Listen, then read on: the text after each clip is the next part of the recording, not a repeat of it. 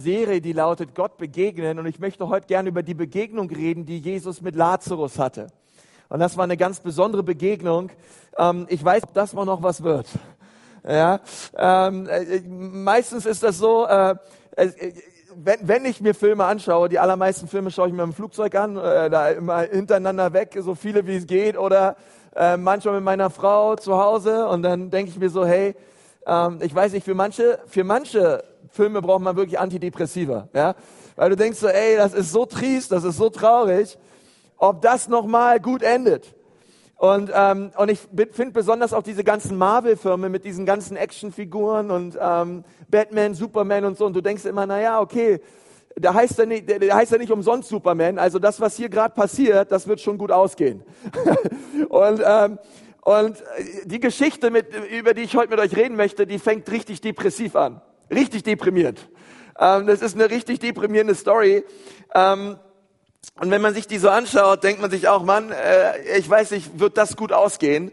Und ich möchte mit uns mal Johannes 11, Vers 1 lesen. Und, und dort steht, ein Mann namens Lazarus, der in Bethanien wohnte, war schwer erkrankt. Okay, hier kommt schon die erste schlechte Botschaft. Im selben Dorf wohnten auch seine Schwestern, Maria und Martha. Naja, zwei Schwestern zu haben, ist nicht unbedingt eine schlechte Botschaft, ne? Habe ich auch. Maria war es gewesen, die mit kostbarem Salböl die Füße des Herrn übergossen und sie mit ihrem Haar getrocknet hatte. Weil ihr Bruder Lazarus so krank war, ließen die beiden Schwestern Jesus mitteilen, Herr, dein Freund Lazarus ist schwer erkrankt. Nun, ähm, ich weiß nicht, ähm, heute ist ein schöner Tag, die Sonne scheint, wir feiern Ostern.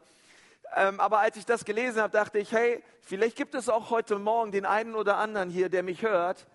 Und, ähm, und du hast genauso eine schlechte Nachricht gehört, wie das auch der Fall war in unserem Text. Den du, die Bibel sagt, hey, Jesus, den, den du lieb hast, der ist schwer krank. Er ist schwer erkrankt. Und mit schwer erkrankt ist eine schwere Krankheit gemeint. Irgendwas, was dann auch später zum Tode führt. Und, ähm, und ich weiß nicht, vielleicht sitzt du hier und dieses Ostern ist ein Ostern wie kein anderes. Ja, äh, vielleicht hast du auch letzten Ostern hat noch ein Freund oder ein Bekannter oder ein, ein äh, Verwandter aus deiner Familie gelebt und heute sitzt du hier ein Jahr später und er lebt nicht mehr. Ähm, und du hast auch ähm, Dinge durchgemacht und hast solche Hiobsbotschaften gehört. Ähm, oder du, du gehst durch andere schwierige Zeiten in deinem Leben. Aber inmitten dieser äh, Tragödie sagt Jesus etwas sehr Erstaunliches. Und das steht in Vers 4. Als aber Jesus es hörte, sprach er, diese Krankheit ist nicht zum Tode, sondern um der Herrlichkeit Gottes willen, damit der Sohn Gottes genau dadurch verherrlicht werde. Finde ich erstaunlich. Ähm, genau ähm, genau das, wo du sagst, hey, das, ah, ich wünschte, das, das würde mir nie passieren. Ich wünschte, ich würde nie schwer krank werden. Ich wünschte, ich würde diesen Sturm nie erleben, den Tod nie erleben. Genau das, sagt Jesus, gebrauche ich, um mich zu verherrlichen. Genau das, wo wir alle sagen, hey, ich hoffe, das mache ich niemals durch. Ähm, und, und dann lesen wir weiter in dieser Geschichte, wie, ähm, ja, wie, wie, wie, diese, wie, Jesus gesagt hat, hey, die, diese, diese Krankheit soll nicht zum Tod führen, sondern äh, ich möchte mich durch sie verherrlichen. Und wenn wir weiterlesen, Vers 5, 6, 7, 8 und 9, dann ähm, stellt die Bibel uns verschiedenste Charaktere vor, die mit dem Tod Lazarus zusammenwirkten und die Lazarus gut kannten. Und einer dieser, ähm, dieser Menschen hieß Thomas. Und ich möchte heute gerne über äh, drei Charaktere reden aus dieser Geschichte in Johannes 11 und, und schauen, hey, ähm, wo sind da auch Dinge vielleicht in unserem Herzen, ähm, Tendenzen, Haltungen in unserem Leben, die, wo wir sagen, Herr, da, da, da ist ein Stück weit Tod in unser Leben eingezogen, aber Jesus, ich bitte dich heute, dass du diese Sache lebendig machst in mir. Und, ähm, und ich glaube, es wird richtig powerful, aber ich möchte mal vorher mit uns beten. Herr Jesus, ich danke dir von ganzem Herzen, Herr, für das, was du tun wirst an diesem Morgen in uns. Herr, ich bete, dass ich dein Wort predige mit Freude und ich bete, dass wir es mit Freude aufnehmen. In Jesu Namen. Amen. Amen. Und ähm, das erste ist, es war Thomas der Zweifler. Wir lesen in Vers 16 immer und immer wieder, ähm, wo, wo, wo Thomas so ein bisschen sarkastisch sagt, Thomas, den man auch den Zwilling nannt, sagte zu den anderen Jüngern, ja, lasst uns mit Jesus nach Judäa gehen und dort mit ihm sterben. Und Thomas sagt so, hey, ähm, Jesus, wir sind jetzt hier außerhalb ähm, von, von Bethanien, wir sind hier außerhalb von, von dem, wo Lazarus liegt und so weiter. Und ähm, ehrlich gesagt, Jesus, komm, lass uns auch zu Lazarus gehen und mit ihm sterben. Ich habe immer diesen Vers nie wirklich verstanden, weil ich finde ihn so deprimierend. Ähm, dass, Lazarus, dass, dass Thomas einfach sagt, ja Jesus, jetzt ist Lazarus tot, ja Lazarus ist unser Freund. Ähm, lass uns doch auch jetzt zu Lazarus gehen und lass uns einfach mit ihm sterben. Und ich denke so, ey, wie bist du drauf? Ja, ähm, also wie, wie, wie, und, und dann habe ich zwei Dinge verstanden. Das eine war, dass Lazarus uns immer wieder vorgestellt wird als der, der wirklich auch wirklich am Zweifeln war. Ähm, der teilweise die Auferstehung gezweifelt hat, der, der, der die Kraft Gottes immer wieder in Frage gestellt hat. Und du hattest das Gefühl, wenn Jesus mit ihm redete, hat er nicht wirklich verstanden, über was Jesus geredet hat. Wobei den Eindruck hatte man bei den meisten Jüngern. Ähm, aber ähm, Thomas sagt hier, hey, ähm, hey, lass uns doch auch gehen und mit Lazarus sterben. Das Leben, komm. Ähm, und was er sagt ist, einerseits hat er gezweifelt an der Kraft Jesu, aber andererseits ähm, ist es auch ein prophetischer Ausspruch, weil das ist genau das, was die Jünger tun werden. Ähm, sie werden ihr Leben alle lassen für Jesus und sie werden mit Jesus sterben. Ähm, aber ich weiß nicht, ähm, ob du schon mal gezweifelt hast. Vielleicht sitzt du hier und, ähm, und dann denkst du, na ja, ich weiß gar nicht, ähm, was meinst du?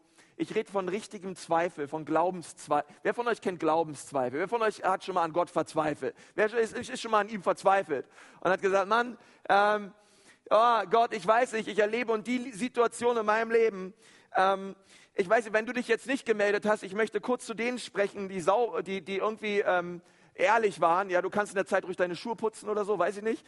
Ähm, aber ich glaube, wir alle hatten in unserem Leben schon mal Zweifel.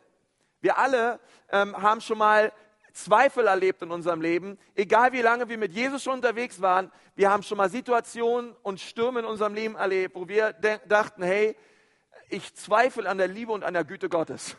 Ich, ich, ich frage mich, ähm, wie kann ein guter Gott das zulassen? Gott, wenn du mich wirklich liebst, Warum passiert das in meinem Leben?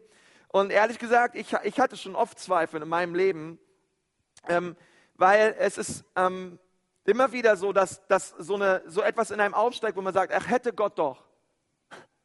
Gott, hätte, hättest, hättest du doch eingegriffen, aber du, warum, hast, warum hast du es nicht getan?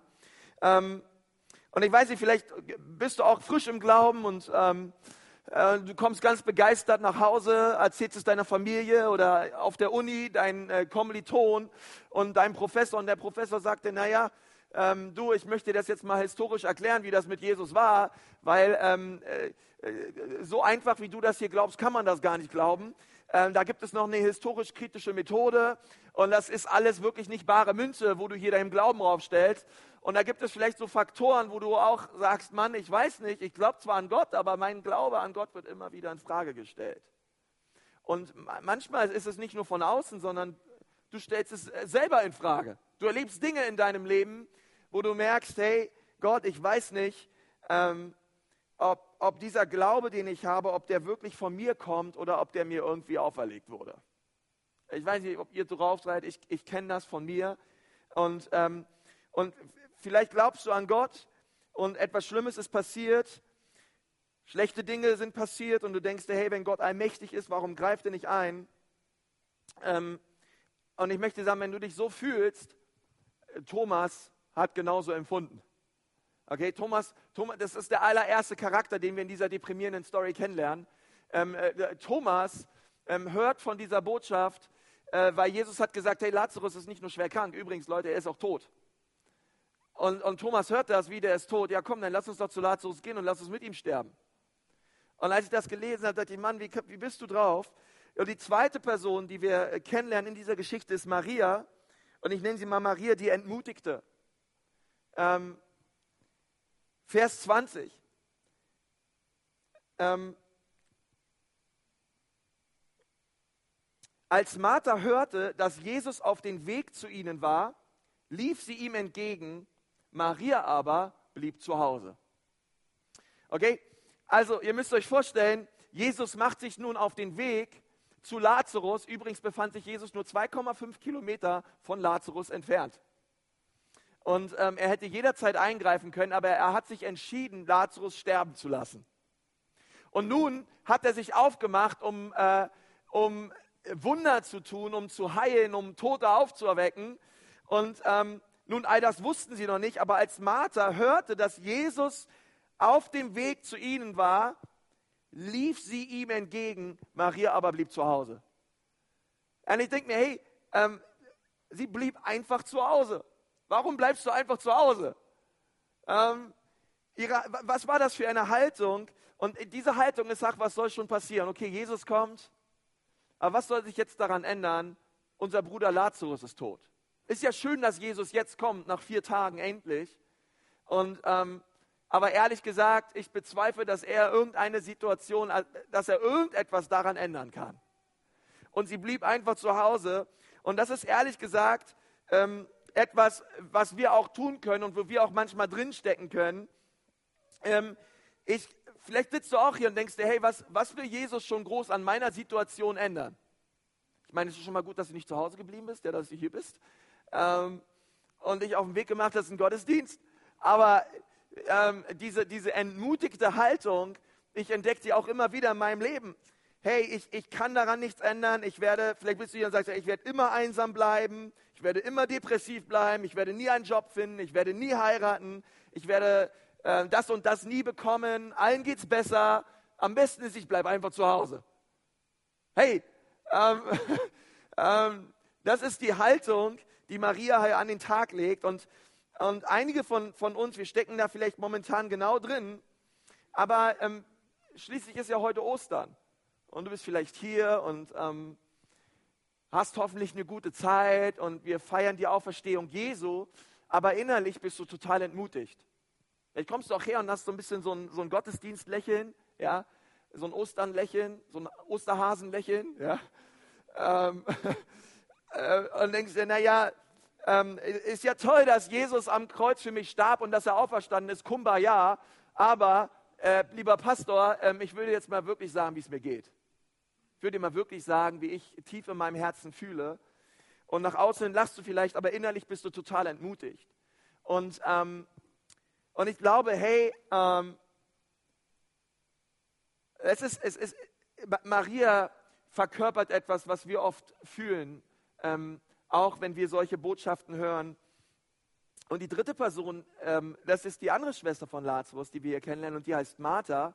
Und Martha ist die Vorwurfsvolle. Und wir lesen in Johannes 11, Vers 21, da sprach Martha zu Jesus, Herr, wenn du hier gewesen wärst, mein Bruder wäre nicht gestorben. Mein Bruder wäre nicht gestorben. Marthas, Ma, Martha war traurig und sie war nicht nur traurig um Lazarus, sondern sie verstand das Warum nicht. Sie verstand, hey, warum, warum muss es überhaupt so weit kommen, Jesus? Wenn du früher hier gewesen wärst, ähm, hey, du hättest ihn auferwecken können, du hättest ihn heilen können. Warum, Jesus, musstest du so lange warten? Ähm, sicherlich hätte Jesus ihren Bruder retten können, aber ich meine, kennt ihr diese Wenn doch nur Sätze in eurem Leben? Wenn doch nur Jesus da gewesen wäre, wenn, wenn doch nur Gott uns ähm, irgendetwas gesagt hätte, wir wären nicht diese Straße entlang gefahren. Oder hätte Gott doch nur das und das getan, das und das wäre nicht passiert. Ähm, Gott, warum hast du nicht geheilt? Gott, warum schenkst du mir ähm, nicht das und das? Und du betest und du betest und du hast das Gefühl, dass Gott nichts tut. Gibt es irgendwen, der manchmal hier so fühlt? Okay. Wir sind in der Kirche. Das ist der beste Ort, um ehrlich zu sein, ehrlich gesagt. Also, ähm, und, ähm, und du verstehst es nicht und vielleicht sind auch Vorwürfe in dir, wie auch bei Martha. Nun, ähm, was Martha erhofft hatte, ist nicht eingetreten, aber inmitten dieser Hoffnungslosigkeit kam Jesus mit vier Worten. Und diese vier Worte möchte ich euch mal vorlesen aus Vers 23. Dein Bruder wird auferstehen. Wollen wir es nochmal zusammen sagen? dein Bruder wird auferstehen. Nun, Jesus sagte nicht, ähm, wie es geschehen wird, er sagte nicht, wann es geschehen wird und er sagt auch nicht, warum es geschehen wird, aber er gab Martha auf einmal ein Versprechen und ähm, etwas direkt in ihre Lage hinein, dass es geschehen wird. Hey, und das ist ein Hammerversprechen. Kennt ihr solche Versprechen, die ihr mal aussprecht und sobald ihr sie ausgesprochen habt, denkt ihr sich, oh, am liebsten würde ich die Worte wieder zurückholen, weil ich weiß nicht so richtig, ob ich das einhalten kann, was ich hier versprochen habe? Ja, okay. Ähm, ich ich finde es ganz schön krass, dass Jesus einfach sagt, hey, er wird auferstehen. Gesagt. Er hat es gesagt. Und ich möchte euch sagen, was Jesus sagt, das hält er gewiss. Okay, was immer Jesus dir sagt, er, zu 100 Prozent hält er es ein. Und, ähm, und das ist so, er, er, er sagt einfach zu Martha, hey Martha, dein Bruder wird auferstehen. Und dann sagt Martha etwas sehr Interessantes in Vers 24. Martha spricht zu ihm, Herr Jesus, ich weiß, dass er auferstehen wird. In der Auferstehung am letzten Tag. Und was Martha hier sagt zu Jesus ist, in anderen Worten, hey, ich kenne die Schriften, ich kenne Theologie Jesus, ich habe auch ein bisschen Tora gelesen und so weiter. Ähm, ich weiß, eines Tages werde ich im Himmel meinen Bruder wiedersehen. Ich weiß, es wird irgendwann mal geschehen ähm, und wir werden zusammen tanzen auf goldenen Straßen und all das, Jesus, ich weiß. Hey, eschatologisch habe ich es voll drauf. Ähm, eines Tages werde ich meinen Bruder wiedersehen. Ähm, und es hört sich so ein bisschen an, wie ähm, das, was Jesus hier sagt, hört sich so ein bisschen eigentlich so an wie das, was man am wenigsten hören will, wenn jemand gestorben ist. Ich meine, wir haben letzten Jahr viel erlebt so, ähm, auch meine Frau und ich persönlich, dass Leute gestorben sind, direkt aus unserem Freundeskreis und Verwandtenkreis. Und ich weiß, äh, äh, es gibt so Leute, die kommen dann, hey, du wirst ihn wiedersehen. Danke. Ja, schön. Es, es ist irgendwo schon eine Ermutigung, aber es ist irgendwie, versteht ihr, das ist so ein bisschen, manchmal so ein bisschen so Sonntagsschule, Ermutigung. So, ne? Was, was irgendwo nett ist, ähm, aber es ist nicht so, wo ich dann denke, ja, das stimmt, hey, wir werden uns wiedersehen, ich, ich glaube da fest dran und es ist auch eine Ermutigung, aber wenn man richtig traurig ist, verstehst du, dein Bruder ist gestorben, Jesus zweieinhalb Kilometer entfernt, der die Toten auferweckt hat. Und du weißt, und du hast Jesus gesehen, wie er es getan hat. Du hast kurz vorher gesehen, wie einen Blindgeborenen geheilt hat. Du hast gesehen, wie er, ey, die Tochter des Jairus von den Toten auferweckt hat. Und dann, und dann stirbt dein Bruder. Und dann hast du eine Trauerfeier, dann hast du eine Beerdigung, dann bist du an Weinen.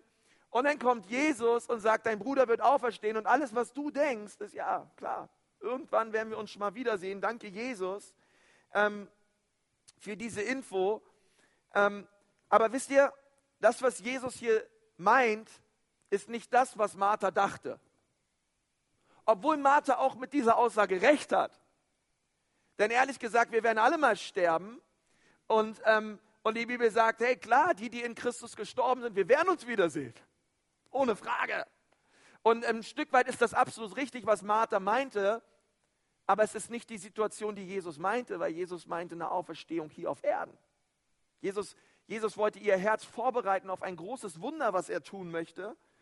Und, und wisst ihr was, ich bete, dass diese Predigt zu dir spricht. Dass, dass du auch heute, heute Morgen ermutigt wirst durch die Worte Jesu. Weil Gott, ähm, nur weil Gott heute nicht eingegriffen hat, und das ist das wichtig, nur weil Gott nicht das getan hat, was Martha und Maria und Thomas dachten, was Jesus hätte tun sollen, nur weil sie in ihren Erwartungen enttäuscht wurden und ähm, verzweifelt waren an Jesus und entmutigt waren an Jesus, heißt es nicht, dass Jesus nicht die Kontrolle hat über diese Situation und dass sein Plan anders ist als der Plan, den du hast, weil es ihm darum geht, dass er sich selbst verherrlicht. Und, ähm, und das ist ein ganz wichtiger Punkt in dieser Geschichte. Jesus wusste, dass er mehr Herrlichkeit und mehr Ehre bekommt, dadurch, dass er Lazarus vier Tage später aus den Toten auferweckt, als wäre er einfach sofort hingefahren. Was heißt hingefahren? Hingelaufen, 2,5 Kilometer, ja, das läuft Jesus mit links. Ähm, und, und versteht ihr? ähm, der wäre in einer halben Stunde da und hätte ihn von den Toten auferwecken können. Äh, und hätte ihn von seiner Krankheit heilen können. Aber Jesus hat, Jesus hat sich entschieden, Lazarus sterben zu lassen. Und, ähm, und, das, und das ist, finde ich, ähm, bis dahin, bis zu diesem Vers 22, wenn wir mal nicht wüssten, was danach käme, ist es eine ziemlich deprimierende Story von zwei Schwestern, die ihren, Sohn, äh, die ihren, ihren Bruder verloren haben, die, ähm, die irgendwie ihre Enttäuschung und ihre Bitterkeit Luft gemacht haben. Und, und dann lesen wir aber eine Wendung in Vers 22. Aber ähm, ich, ich habe mal bis dahin mal kurz zusammengefasst, ähm, äh, um was es bis jetzt in, in diesem Kapitel ging. Vielleicht, äh, Lazarus ist tot, das haben wir alle verstanden. Äh, Thomas dreht durch, Maria ist depressiv und Martha ist sauer und bleibt einfach zu Hause.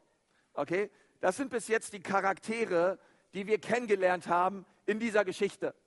Und, ähm, und, und das ist wichtig äh, zu sehen und zu verstehen. Und dann kommt Vers 22. Doch auch jetzt weiß ich, was immer du von Gott erbitten wirst, das wird Gott dir geben.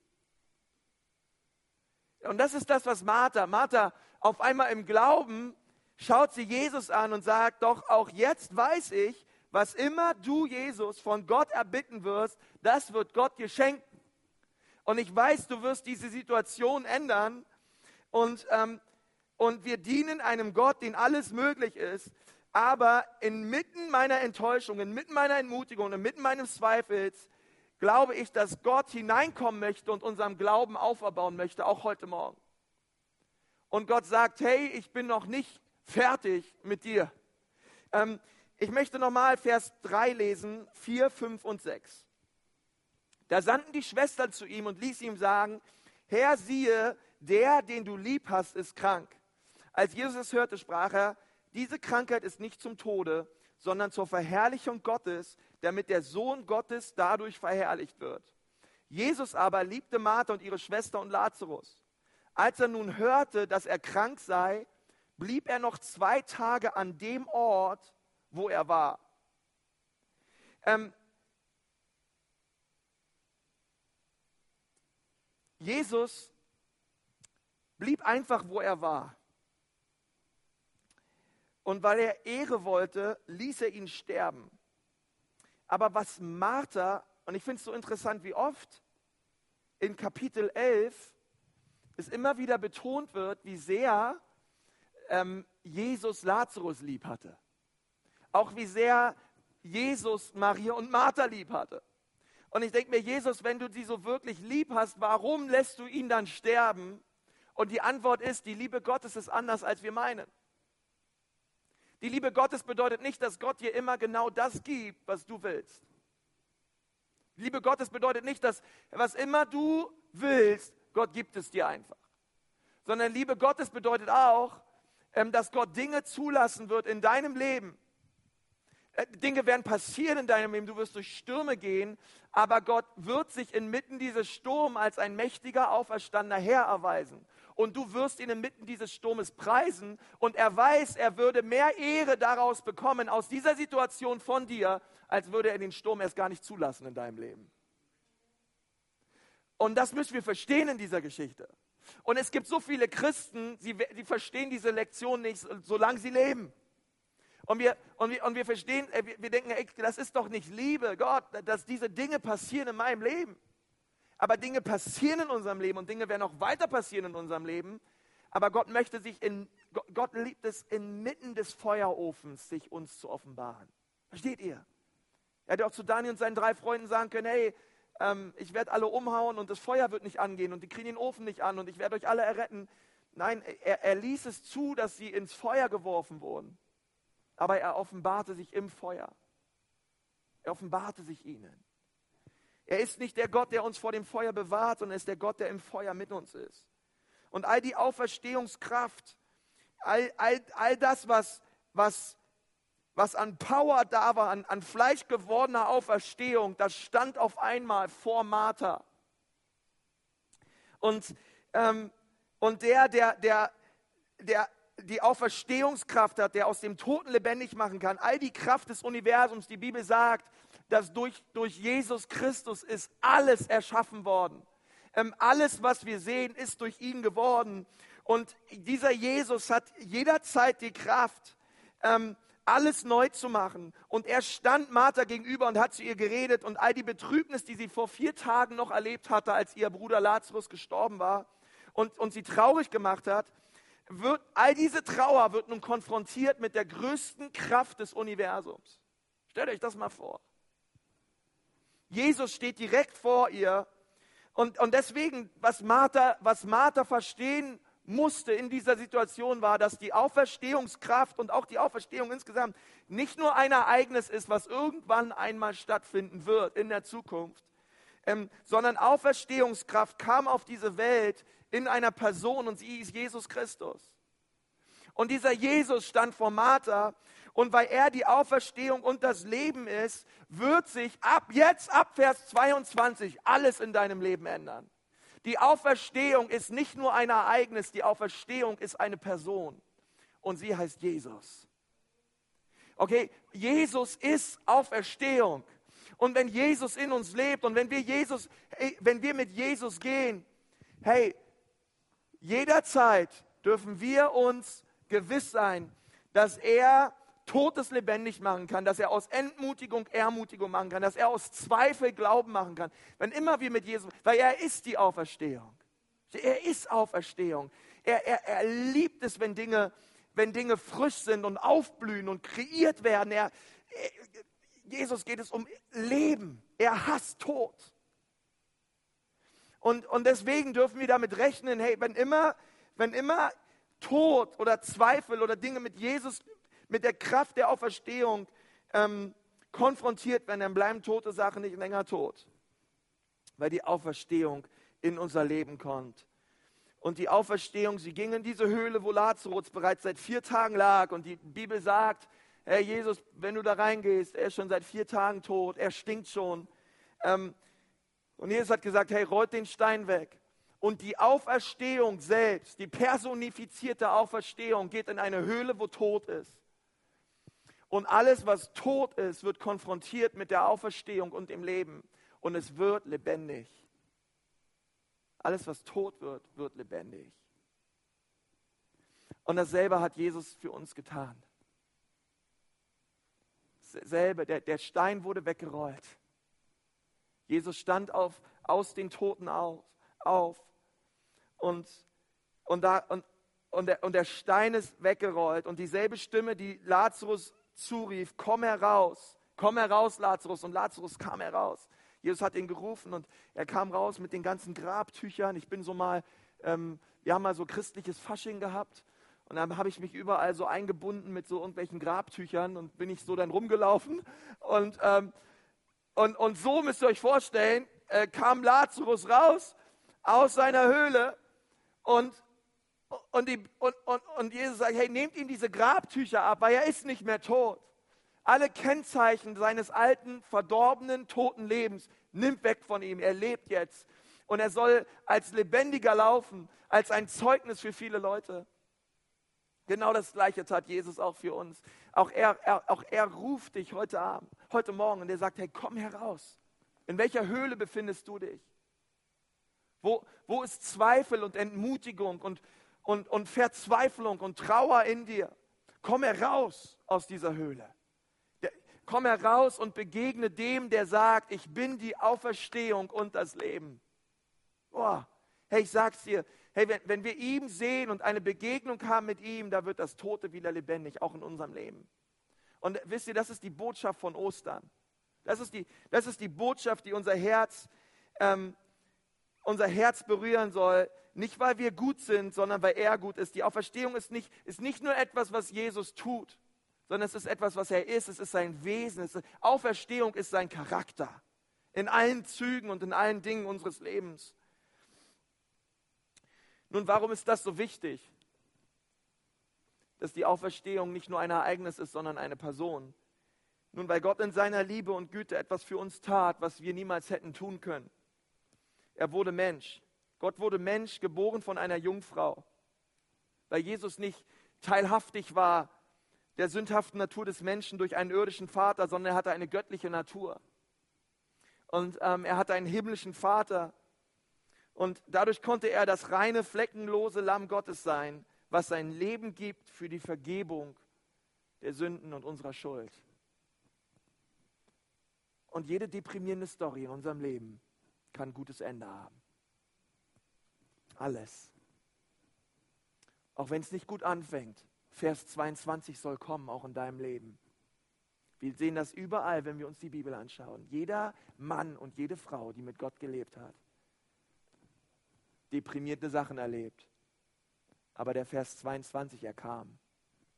Wir schauen uns das Leben von Josef an, schauen uns das Leben von Hiob an, schauen uns das Leben von Abraham an. All diese, all diese Leute haben erlebt, wie sich die Dinge gewandelt hatten, wie sie festgehalten haben im Glauben und wie Gott durch Leid mehr Ehre bekam.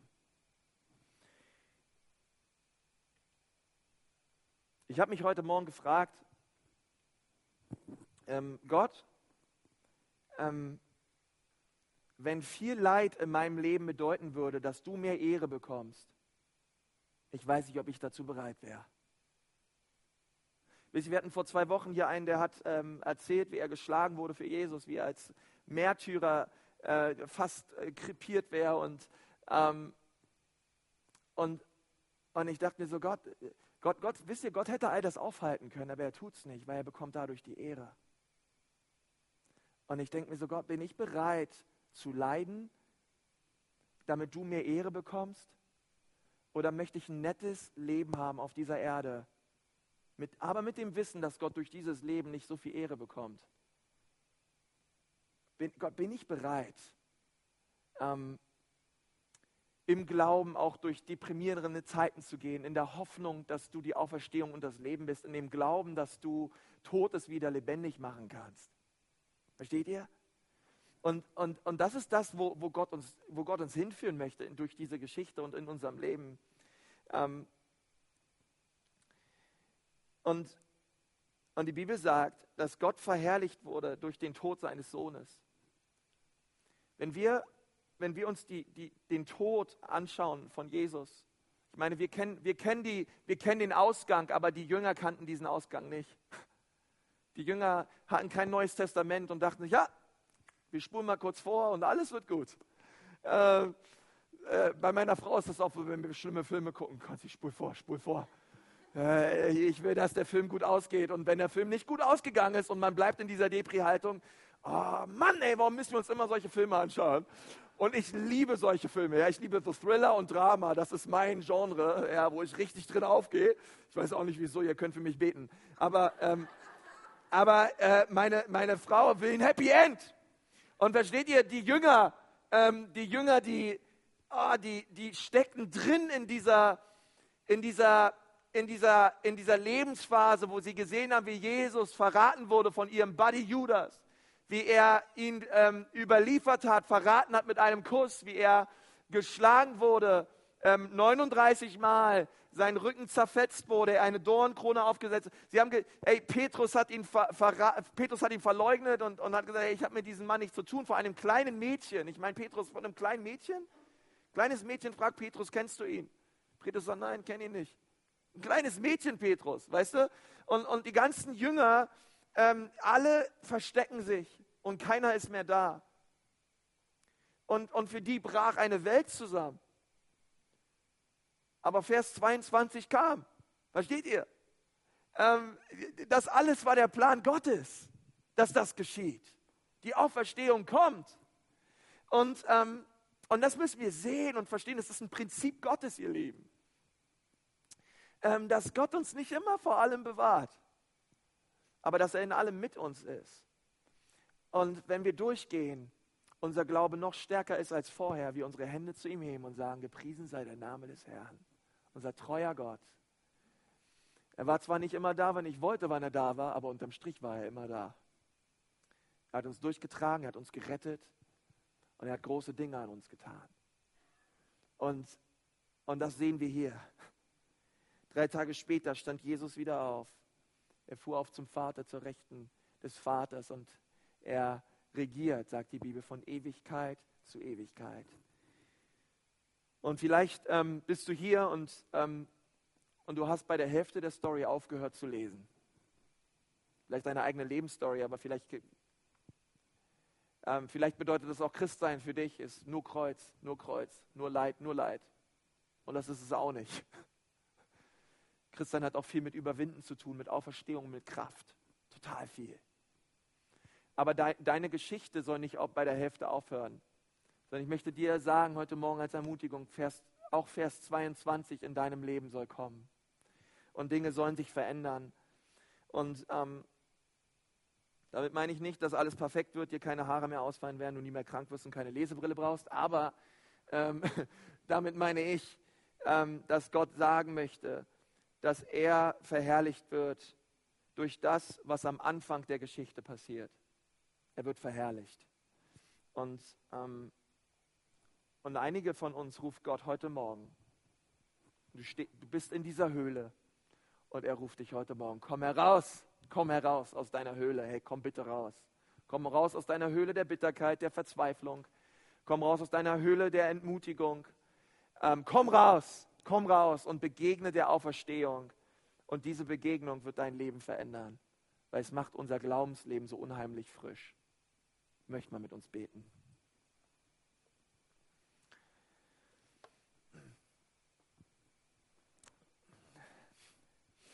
Herr Jesus, ich danke dir von ganzem Herzen, dass du die Auferstehung bist und dass du das Leben bist. Und ich danke dir, Herr Jesus, dass du Lazarus aus den Toten auferweckt hast. Herr Jesus, ich danke dir von ganzem Herzen, dass du von Anfang an einen Plan hattest. Herr, dass du ähm, es nicht gleich getan hast, wie Menschen wollten, sondern du hast dir Zeit gelassen und du hast gesagt, nein, dadurch soll der Sohn des Menschen verherrlicht werden. Und Herr, ich bitte dich auch heute Morgen, dass wir das erkennen und sehen, auch in unserem Leben. Gott, dass du einen größeren Plan hast. Gott, dass du etwas beabsichtigst. Auch mit den, auch mit den deprimierenden, ähm, schlechten Dingen in unserem Leben. Und Herr, ich danke dir, dass wir heute Morgen uns daran erinnern dürfen, Herr, dass du die Auferstehung bist und dass du das Leben bist. Und Herr Jesus, wir beten, dass all diese toten Dinge in unserem Leben wieder lebendig werden. Herr, wo wir tot sind in Verzweiflung, Herr, wo wir tot sind in Entmutigung, Herr, wo wir ähm, äh, tot sind und einfach nur äh, zu Hause bleiben und in so vielen Dingen nicht verstehen, was dein Plan ist. Gott, ich bete, dass diese Dinge wieder lebendig werden in uns. Dass du heute Morgen uns mit Glauben segnest, Herr. Oh Jesus, wir preisen dich. Wir begegnen heute Morgen, Jesus, dir selbst. Und wir beten, Herr, dass deine Auferstehungskraft unser Leben berührt und alles Tote wieder lebendig wird. Ich möchte dich fragen, heute Morgen, wisst ihr, ähm, ich, be, ich bereite Predigten immer so vor, dass ich immer Einzelne vor Augen habe und nie die Menge. Ich will, immer, ich will zu Einzelnen predigen, auch heute Morgen. Und als ich diese Predigt vorbereitet habe, ähm, hat Gott zu mir gesagt, hier sind Leute heute Morgen, sind Dinge in deinem Leben gestorben. Und Jesus möchte sie heute Morgen aus den Toten wieder auferwecken. Vielleicht bist du hier und deine Freude ist gestorben. Bist du hier und sagst, ey, mein, dein Glaube ist gestorben und du hast so viel Zweifel? Oder deine, deine, deine Freude am Heil, all, all, all das Gute, was du siehst nicht mehr all das Gute, sondern du siehst oft nur noch negativ. Und, oder du bist, du bist einfach auch hier und du bist traurig. Ähm, Jesus möchte heute Morgen die Dinge neu aufleben lassen in deinem Leben, die gestorben sind. Und ich möchte dich so bitten, vielleicht bist du mal so ehrlich und sagst, ja, ähm, Pastor, in meinem Leben, während wir die Augen geschlossen haben und du sagst, ja, da sind Dinge gestorben.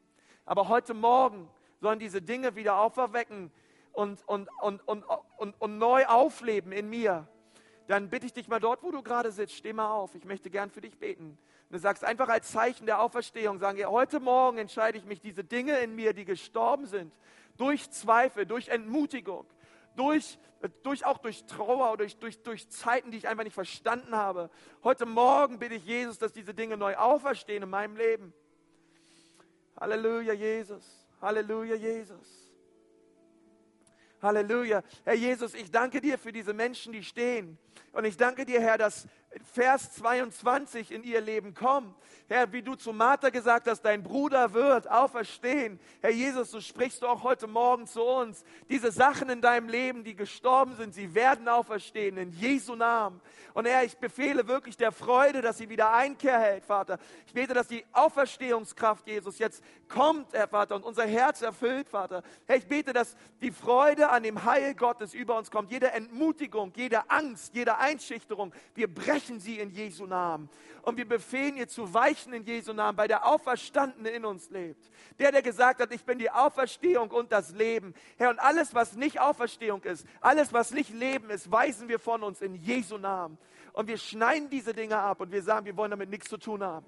Gott, und wir beten, dass dein Leben über uns kommt, Herr. Über die Wüste, Vater, lass diese Knochen neu aufleben in uns, Herr. In Jesu Namen, in Jesu Namen, in Jesu Namen. Halleluja. Dürft euch wieder hinsetzen. Ich möchte, möchte dich auch fragen, bist du hier und, ähm, und sagst, der Pastor, hört sich alles nett an, aber ich, ich, ich weiß nicht, ob ich das so recht glauben kann. Ähm, und du, aber, aber, aber du merkst, dass Gott auch durch diese Predigt und durch diesen ganzen Gottesdienst, dass Gott zu dir gesprochen hat. Und du willst heute, heute, heute Morgen auch einen Schritt auf ihn zumachen und du möchtest Jesus bitten. Ja, Jesus, bitte komm und begegne mir. Ich, ich bitte dich, Jesus. Ich, ich, möchte, ich möchte auch glauben. Ich, ich möchte in aller, ich, ich möchte einen Schritt auf dich zugehen, Jesus. Und vielleicht bist du hier und du hast diesen Schritt noch nie getan. Wenn du heute sterben würdest, du wüsstest nicht, wo du wärst. Du könntest nicht sagen, hey, ich bin bei Jesus. Weil, weil, weil du, weil, du, du hast das so noch nie ausgedrückt, du hast das so noch nie gesagt. Du hast ihn noch nie ge gebeten, dir deine Schuld und deine Sünden zu vergeben. Aber heute Morgen möchte Jesus dir deine Schuld und deine Sünden vergeben. Er möchte in dein Leben kommen. Er möchte auch diesen großen Stein vor deinem Herzen wegrollen. Und er möchte Einzug halten in dein Herz. Er möchte hineinkommen in diese Höhle mit seinem Leben und mit seiner Auferstehung. Und für einige heute Morgen ist, ist es dieser Zeitpunkt ist dran, dass ihr sagt, ja Jesus, bitte komm in mein Leben und werde du mein Herr. Und während wir die Augen geschlossen haben, möchte ich mal dich fragen und du möchtest diese persönliche Entscheidung treffen heute Morgen. Dass du dich mal meldest, einfach dort, wo du gerade sitzt, dass du einfach mal deine Hand hochstreckst. Ich möchte gern von hier vorne einfach, noch, einfach beten und du sagst, ja, Konsti, bitte bete auch für mich. Ich brauche Jesus. Wer ist da heute Morgen? Oh Jesus, ich preise dich. Jesus, ich preise dich. Ich lobe deinen Namen, Herr. Ich danke dir, Jesus, dass du der Auferstandene bist. Ich bitte dich, Herr, dass du in mein Leben kommst. Danke, Herr. Danke, Vater. Ich bitte dich, Jesus, dass du mich neu machst und dass du in meinem Leben eingreifst. Ich bitte dich, Herr, dass du mir meine Schuld und meine Sünden vergibst und dass du mich neu machst. Herr, ich öffne mein Herz für dich. Amen.